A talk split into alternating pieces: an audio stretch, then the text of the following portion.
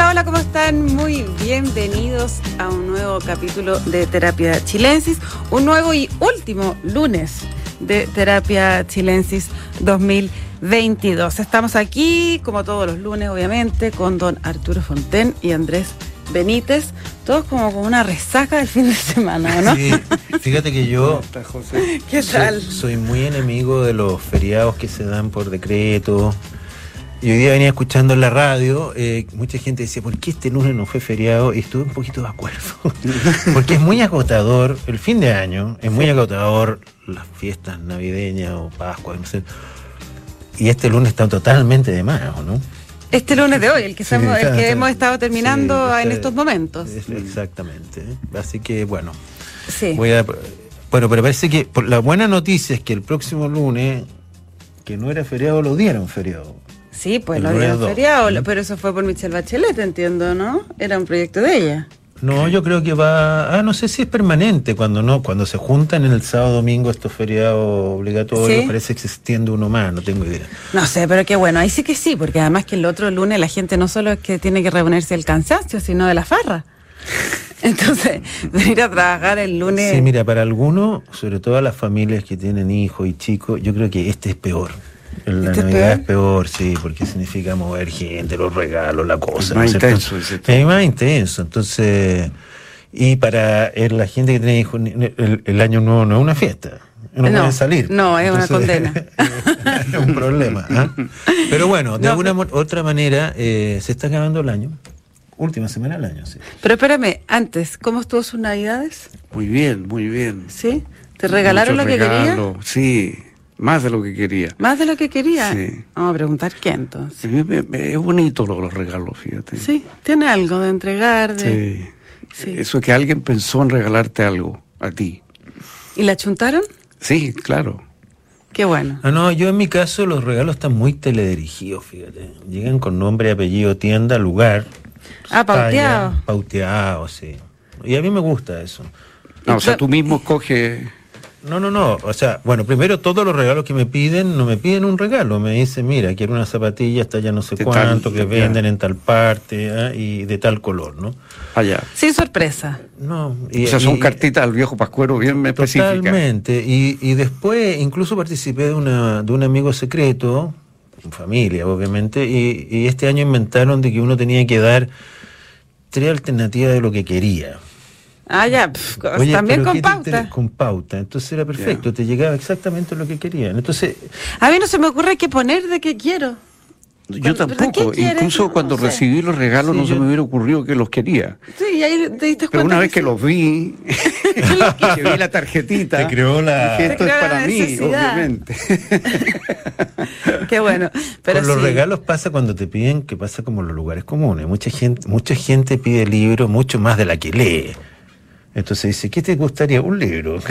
Ah, ¿tú crees que es como pose? Así. Bueno, no podéis pedir una cosa muy extraña, ¿te fijas? Yo quiero... O muchos deportistas, yo me he fijado que me piden muchas cosas de deporte, está lleno de deportistas, que yo no los veo hacer deporte. Ah, no, a mí no me regalan nada de deporte, porque franca- o sea, escasamente le voy a sacar la etiqueta. Pero vi tu bicicleta, Bueno, bicicleta, pero no es de deporte, es de... es un- que además la vi como en la, transporte. en la- en la mitad de la crónica, en la tercera, no sé si a hacer una nota con tu bicicleta o la estás cuidando mucho.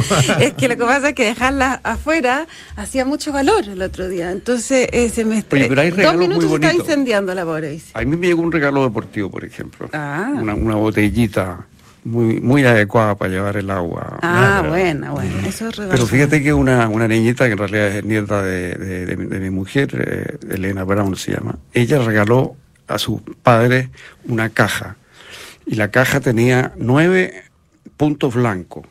¿Ya? Entonces, eh, eh, los padres tenían que romper esos puntos blancos y ahí aparecía el regalo.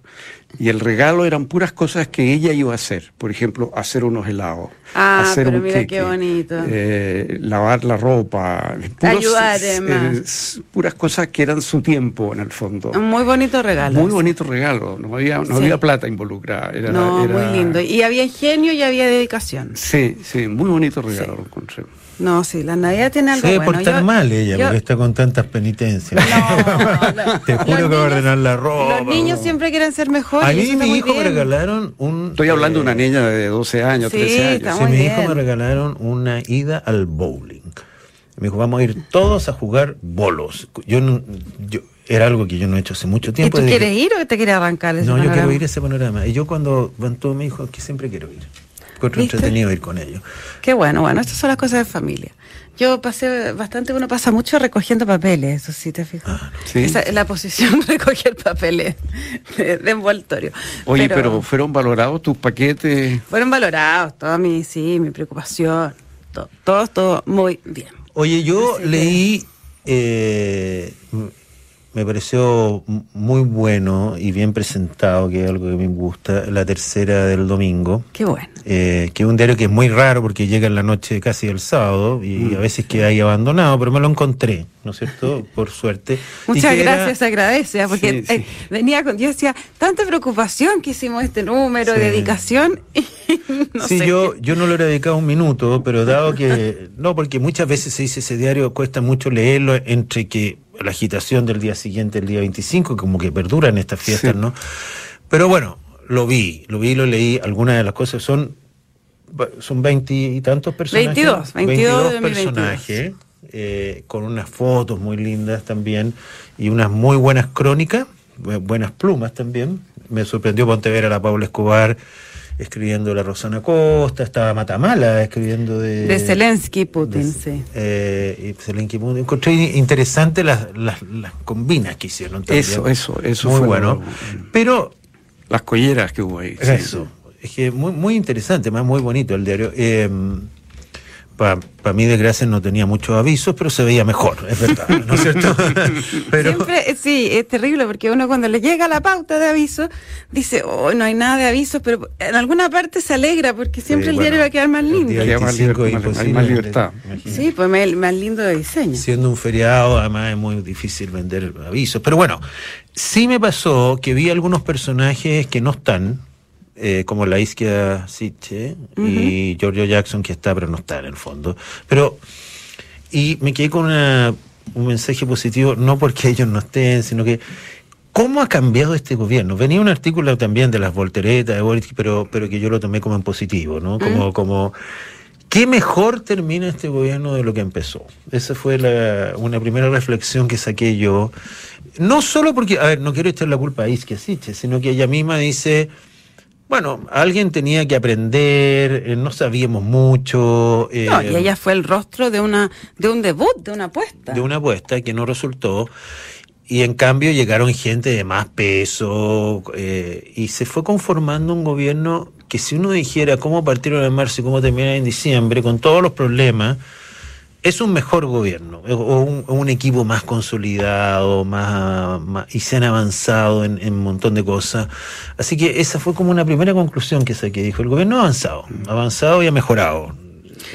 Estaba muy buena la, lo que escribía Max Colodro sobre Carolina Toá y de alguna manera le- ella- él le puso el renacer de Carolina Toá, pero era de, de ella y del regreso del- de la socialdemocracia al poder, que tiene que ver con lo Sí. que tú estás planteando también. Claro, era como que se acabó ese gobierno de, de- de- mucha voluntad, de, de- que casi hay que tener como 19 años para ser ministro, no tengo idea. Y hoy día tú ves lo que hay, y con un presidente que a mi juicio ha crecido, Mm. ha crecido, ha sido práctico, ha sabido...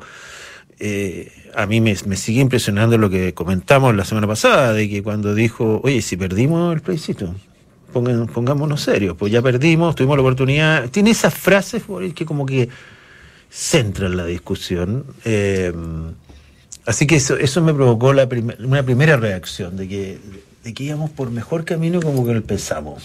¿No, no te quedó eso, tío? ¿no? No, o sea, la, la idea era mostrar un poco a través de los personajes también cómo se han ido desenvolviendo las cosas con el, con el correr del año. Así que me alegro que, que, que se Y, haya y un detalle antes de seguir con el tema que también me, me gustó que incorporaran gente como Niman, por ejemplo, porque eh, no es fundamental para el desarrollo del país, digamos, ¿ah? Pero él hizo una decisión muy polémica como fue mm. salirse del, del PGA del golf que e irse a jugar torneos por plata por decirlo así. Y hace una buena defensa encuentro que la variedad estuvo bien así que te felicito. Muchas gracias qué bueno. quien, no lo leyó. Gracias. Quien no lo leyó obviamente está en la parte está en la en la tercera.com pero si tiene el ejemplar y no lo ha votado todavía porque estas se fueron entre medio los papeles de los Guárdelo porque lo puede leer eh, con tranquilidad. Está, es, un, es un bonito número, un bonito ejercicio. Efectivamente, habían buenas plumas escribiendo. La selección de personajes la hicimos con harto cuidado. No siempre es, fácil no. hacer el corte, pero bueno, ahí está para, a disposición. Oye, y este, este registro eh, que muestra este yo diría esta evolución, más que, este, que un viraje. ¿ah? Mm. Yo hablaría de una evolución. Del gobierno, Del gobierno, sí. Eh, tiene mucho que ver con, el encuentro con la realidad. O sea, eh, lo que se ha desfondado, a mi juicio, por completo es el proyecto mismo del Frente Amplio. Esa es mi sensación. O sea, el Frente Amplio, de verdad, lo que hoy día puede hacer en Chile es, digamos, una modalidad de la socialdemocracia eh, europea, digamos. Eh, puede, puede encaminar el país en esa dirección. Pero la idea de una especie de, sistema no capitalista, eh, con una democracia muy, con muchos elementos de democracia directa, la idea como de crear una sociedad completamente distinta, me parece que se ha ido demostrando que no tiene no tiene mucha realidad, ni en Chile ni en otra parte. Tú ves que tampoco en España eh, han llegado muy lejos. Creo que Giorgio Jackson dice, lo, plantea un poco así, sin decirlo como tú lo dices, pero que ellos se dieron cuenta que un gobierno no era suficiente, que las cosas que tienen que ir paso a paso, que hay que tener más realismo. Que lo diga él, me parece... Sí, ¿eh? sí yo creo que sí, pero el que fue más... Eh explícito en eso, porque yo creo que Giorgio igual siempre, siempre tiene una tentación de, de, volver como a su, a su modelo. Eh, es el presidente Boric. En una entrevista que dio ayer en el DF, no sé si lo vieron, eh, que decía algo como, como eh, que tenía que ver con la realidad se impone eso es lo que, mm. lo que quería decir, que da, lo mismo el proyecto político que a lo mejor tú puedas tener, estoy parafraseando, porque mm. claramente no lo dice así, porque la realidad es demasiado grande y, mm. es la que pone la música, el ritmo eh, y todo lo demás. y eso, bueno, eh, eh, está muy bien que, que, así sea, ¿no? ahora, lo único que, claro, que este aprendizaje ha tenido mucho costo, digamos, o sea, hemos perdido mucho, mucho meses de TPP-11 que debió haberse aprobado en el primer gobierno de, el segundo gobierno de Piñera, digamos. Si no hubiera sido por la oposición del Frente Amplio, se habría aprobado en ese momento. Deberíamos tener el acuerdo con la Unión Europea operando hace mucho tiempo. Y así por delante. O sea, obviamente este aprendizaje ha tenido un costo. Eh, y, hay muchos temas en los cuales, eh, dentro ya de la realidad, de lo que es posible, digamos, dejando de fuera esta, esta especie de sueños de inventar un mundo nuevo. Eh, bueno, yo sigo pensando que hay muchos problemas bien graves en lo que se está planteando, ¿no? Eh, desde luego en el tema previsional, yo sigo muy crítico y las argumentaciones y los números que han dado, todo.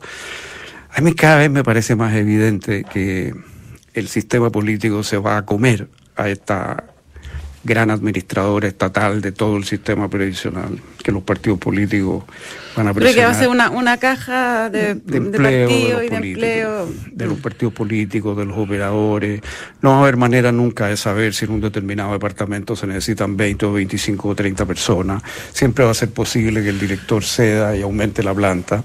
Pero, pero, pero para, para expandir, eh, está cenudo o sea, eh, eh, tenemos un gobierno que está viendo la realidad. Hay tres proyectos importantes. Está el constitucional, ¿no es cierto?, que el país tiene que resolver, no necesariamente el gobierno, pero sí el Parlamento.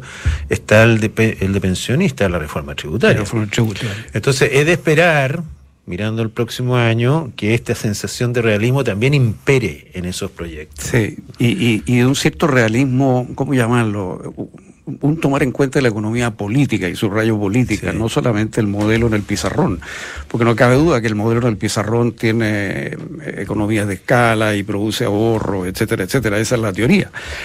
Pero, ¿quién va a manejar esto? Sí. ¿Y qué va a pasar cuando empiecen las colas?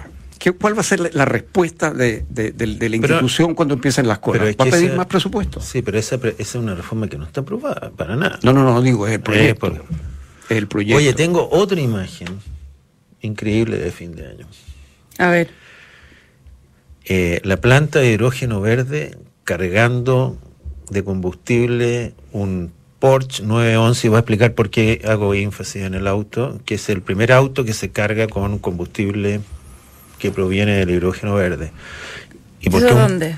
En Punta Arenas. ¿Ya? Con la presencia de tres ministros y el, vice, y el vicepresidente de Corfo, lo cual a mí me pareció increíblemente eh, simbólico. Porsche es uno de los accionistas de esta planta y ellos plantearon la teoría hace mucho tiempo de que todo esto de la electromovilidad está muy bien, pero hay 1.500 millones de autos que son a combustión interna, que no se van a ir. Claro. ¿no? Y el hidrógeno verde es la solución, porque el hidrógeno, el, el combustible que están produciendo del hidrógeno verde no requiere que los autos se adapten, tú le echas nomás. Claro. Y ese auto es más verde que un auto eléctrico. Pero le, echas el mismo estanque que le el echan mismo a- estanque eh, le va esa a es parte de echar la gracia. Este y combustible, que no es hidrógeno, es y combustible. Y Chile es el único hasta ahora que ha producido esto. Esto es una cosa. ¿El único? El único que eh, no entonces sabía. este es una pone a Chile en una vanguardia increíble porque imagínate que por una parte tenemos el litio, por otra que, que es toda la electromovilidad y por otra parte tendríamos el hidrógeno verde. Claro. Eh, eh, Arturo ha hecho menciona acá muchas veces de que ahí hay una oportunidad increíble porque el hidrógeno verde se produce con eh, lo a- a eólico, energía Sí. eólica o solar. Solar, eh, sur Y en Punta. Arenas. En Punta Arenas hay mucha Claro. energía eólica. Los vientos magallánicos, dijo, vino Claro. el ministro de Energía alemán a esta cuestión. O sea, esta es una cuestión que fue una noticia que esas que pasan desapercibidas, ¿no es cierto? Eh, y yo me obsesioné con el tema y empecé a mirarlo. Y es una cuestión que termina el año entonces con esto, con todas las contradicciones nuevamente de Chile. La misma empresa que está haciendo esto, que son como cinco socios, acaban de retirar del, del estudio de impacto ambiental un parque eólico porque dijeron las me están pidiendo demasiadas tonteras. No hay una política clara al respecto. Chile tiene la idea de que de aquí al 2050 nosotros exportemos 2.000, 24 mil millones de dólares en estos y combustibles, que es más o menos lo que exportamos De en aquí cobre. al en cobre. 2025. Ah, no, al 2050. 50. Ah, O sea, esto sería- podría esto, ser nuestro, esto podría ser nuestro futuro cobre, digamos. nuestro duro cobre. Entonces, era Es- es una muy, muy bonito eh, esta idea. y el costo de, de, de Todavía es alto, Por eso hay que desarrollar más tecnología. Pero como te digo, el, el, eh, el e-combustible es más verde que las baterías de litio porque no se produce, esto se produce todo con, ¿no es cierto?, Eh, combustible renovable. Bien. O sea, la, cadena completa. Los o sea, o elementos, sol, los elementos. O es viento. Mira qué Y bonito. tú sabes que la Porsche, esto es una anécdota, decidió invertir en esto porque ellos se dieron cuenta que su stock de autos es demasiado valioso. Es una marca que algunos de sus modelos suben de precio con los años. Entonces decía, nosotros nos podemos meter en la Bueno, electromovilidad Y y, de- dejar abandonar a todos todo nuestros todo clientes. Entonces está ahí. empezaron a investigar esta cuestión junto con miles de personas, me imagino. Y están muy interesados entonces en salvar su stock, ¿me entiendes? Pero además, porque si no nos vamos a demorar decenas de años en tener electromovilidad. Ya, pero ellos invierten, me imagino que invierten en esta planta de acá y en muchas varias otras. más. No, es que este proyecto de Lo que Chile pasa son 10 plantas en América Latina, pero Ya. esta va a ser la más grande. Lo que pasa es que Chile tiene condiciones excepcionales. O sea, es probablemente el país donde es más barato producir hidrógeno verde del mundo. Compite un poco con Australia, con algunos puntos de Estados Unidos, pero aparentemente sería, hay un estudio del Banco Mundial por lo menos que muestra que Chile sería el país que tiene las mejores ventajas para esto. Entonces, la oportunidad que tenemos, la verdad, es extraordinaria. Y es Oye. una oportunidad además para esta generación, preocupada el tema calentamiento Sí, global claro. y todo. Entonces, el ideal sería canalizar toda esta inquietud medioambiental por esta vía y por la vía de explotar el litio, eh, más que por la vía de parar proyectos, digamos. ¿no? Bueno, pero como te digo, hablando del gobierno, ver al ministro de Economía, al ministro de Energía y al vicepresidente Corfo, fue que los que, los que yo identifiqué en la foto al menos, encontré un gobierno que está jugado, porque ir, irte a Punta Arena a inaugurar esta cuestión, no sé, si entendieron lo importante que era. ¿Te fijas? Eh, bueno, además vino el ministro de Energía de Alemania, no era muy, muy, muy difícil, ¿te fijas? Pero pasó eso en un país que estamos llenos de malas noticias, pero pasó es, esta cosa que es muy, muy importante, creo yo. Mira que está positivo con el gobierno. Hemos, hemos visto también una evolución en esto con el correr de los meses, también ¿no? Hay una evolución en Andrés Benítez. De todas maneras. Estoy rescatando lo bueno, estoy rescatando lo bueno porque creo que tenemos un año muy difícil por delante, todo lo advierte así, ¿no es cierto? Sí. Eh, y por lo tanto, si el gobierno está con los pies en la tierra, es mejor, ¿no es cierto? Si estas yo es que yo encuentro fantástico que estemos parados en el litio y en el hidrógeno verde. Mm, sí, el, punto es cómo aprovecharlo bien. Ese, ¿Ah? ese, es el asunto. O sea, en Argentina en este momento hay 10 proyectos nuevos de litio y nosotros seguimos con los dos, que son estos contratos con Corfo, pegados. ¿ah? Eh, eh, Argentina nos va a superar probablemente, o por lo menos se va a acercar mucho, y nosotros que éramos el primer productor del mundo, hoy día estamos produciendo prácticamente la mitad que Australia. Oye, y esto coincide con que Codelco está teniendo problemas con su producción. Tuviste que se están retrasando los proyectos nuevos, porque Codelco necesita muchos proyectos nuevos, porque casi todo lo que mm. tiene está... Y por lo tanto, eh, la disminución de ingresos para los próximos, se estima 15 años más o menos, de, eh, va a ser importante para, independientemente del precio, porque la producción va a ser menor. Todos estos proyectos, bueno, ya sabemos que Soki le da más plata al Estado hoy día que Codelco. Es que eso es impresionante. Sí. ¿Te fijas? Entonces. Ya el litio le está dando más plata que Codelco. Tú sabes que una editorial del Mercurio muy interesante en donde se había discutido que, por ejemplo, Soki eh, le vendiera al Estado una participación, porque se dejara ya el problema de que. Eh, bueno, asociense con Soki. Y alguien pone, no sé, es al revés. Lo que debería pasar es que Codelco usara el sistema de Soki, que es perfecto, porque en el fondo se llevan el 40% de las utilidades. No invierten nada, no se, no se llevan ni un problema de manejo la empresa ni nada, ¿no es cierto? Y te lleváis casi la mitad de la utilidad. Mm. Entonces lo que debería pasar es entreguele Codelco otro gallo y que ese gallo te entregue la plata nomás. Bueno, yo creo que ese tiene que ser el camino del litio, porque hay muchas tecnologías nuevas que no está usando Sokivich y que se están ya empleando en algunas partes del sí, mundo. pero es como, eh, ¿cómo vamos a pensar que se le va a entregar a una empresa privada la, la administración de otra empresa? Eh, pero lo, que, lo, que, lo, que, lo que podría ocurrir es que como están pensando, porque el proyecto, ¿no es cierto?, es que sea una empresa estatal del litio, que a mí eso no me gusta nada, pero bueno, pero si van a ser una empresa estatal del litio, podría ser que esa empresa estuviera en minoría, se asociara con empresas ah, internacionales y, fuera en la utilidad y el Estado se evita el problema de administrar y sobre todo se evita el problema de que no tenemos la tecnología. La tecnología la tienen estas empresas internacionales. Sí, pero la verdad es que en, un en este gobierno yo veo difícil una idea como la tuya. Hablando, hablando de, Ideológicamente, de malas noticias, por, vamos a, o sea, podrían venir malas noticias, a ver si este gobierno se anuncia la política nacional del litio ahora y van a ver, van a explicitar lo que entienden. Eso puede ser una pésima, puede ser bueno, pero también puede entrar toda la ideología ahí, porque lo que debiera hacer este país, aunque sea un, fast track, es duplicar la producción de, so, de Sokimich recaudaría más que la reforma tributaria, porque también hay mucha gente, yo entiendo que hay mucho lobby también en, favor de los productores, pero este precio del litio no va a durar para siempre. No va a durar para siempre. Entonces dicen, no lo miren, los bolivianos miran la cuestión, ¿cachai? Miraron el gas, miran el litio, miran todo, pero no hacen nada. Entonces, no lo miren, sáquenlo y después discutan considerando las normas. Sí, oye, además que este altísimo precio del litio es un gran incentivo para que aparezcan sustitutos, te fijas, o sea, en ese sentido Chile al, restarse está incentivando indirectamente que aparezcan sustitutos del litio. Y lo dejen fuera de, la competencia. Bueno, lo dijo el Wall Street Journal, dijo el, el futuro del litio está en manos de tres países que no están a la altura, mm. Argentina, Chile y quién es Bolivia. Entonces decía, ninguno de los tres está a la altura mm. de asumir el desafío que significa también va, eh, digamos, descontaminar, descontaminar descontaminar el mundo, ¿no es cierto? el tema ahí es el tema del agua, porque el sistema que se usa, ¿no es cierto?, es por evaporación y eso tiende con el fondo a, secar los salares y, las aguas circundantes. Pero ahora hay tecnologías que permiten eh, evitar eso, pero que no las tienen ni Chile ni No, Soki tiene una tecnología increíble. O sea, han bajado el uso del agua de una manera sustancial. Pero O sea, ahora hay, sí. hay- hay Mm. sistemas, oye, extraordinariamente eficientes que ocupan muy poco espacio, pero las patentes son de las empresas. Entonces, por eso que te digo, Chile o se asocia con esas empresas, O va no va a poder atrás. competir, no va a estar No. siempre atrás. Y si se asocia con esas empresas, va a tener que asociarse en minoría, porque lo otro no es realista. Nadie, nadie se va a asociar en, en- en, eh, una empresa transnacional no se va a asociar en minería, en, en minoría, ¿te No, fijas? es que, pero es que además. eh, Pero ideológicamente es- puede ser, claro Es que- muy difícil, o sea, mira, me- mm, dentro de los puntos negros del medio diría, eh, esto que ocurrió con el proyecto Fundamenta.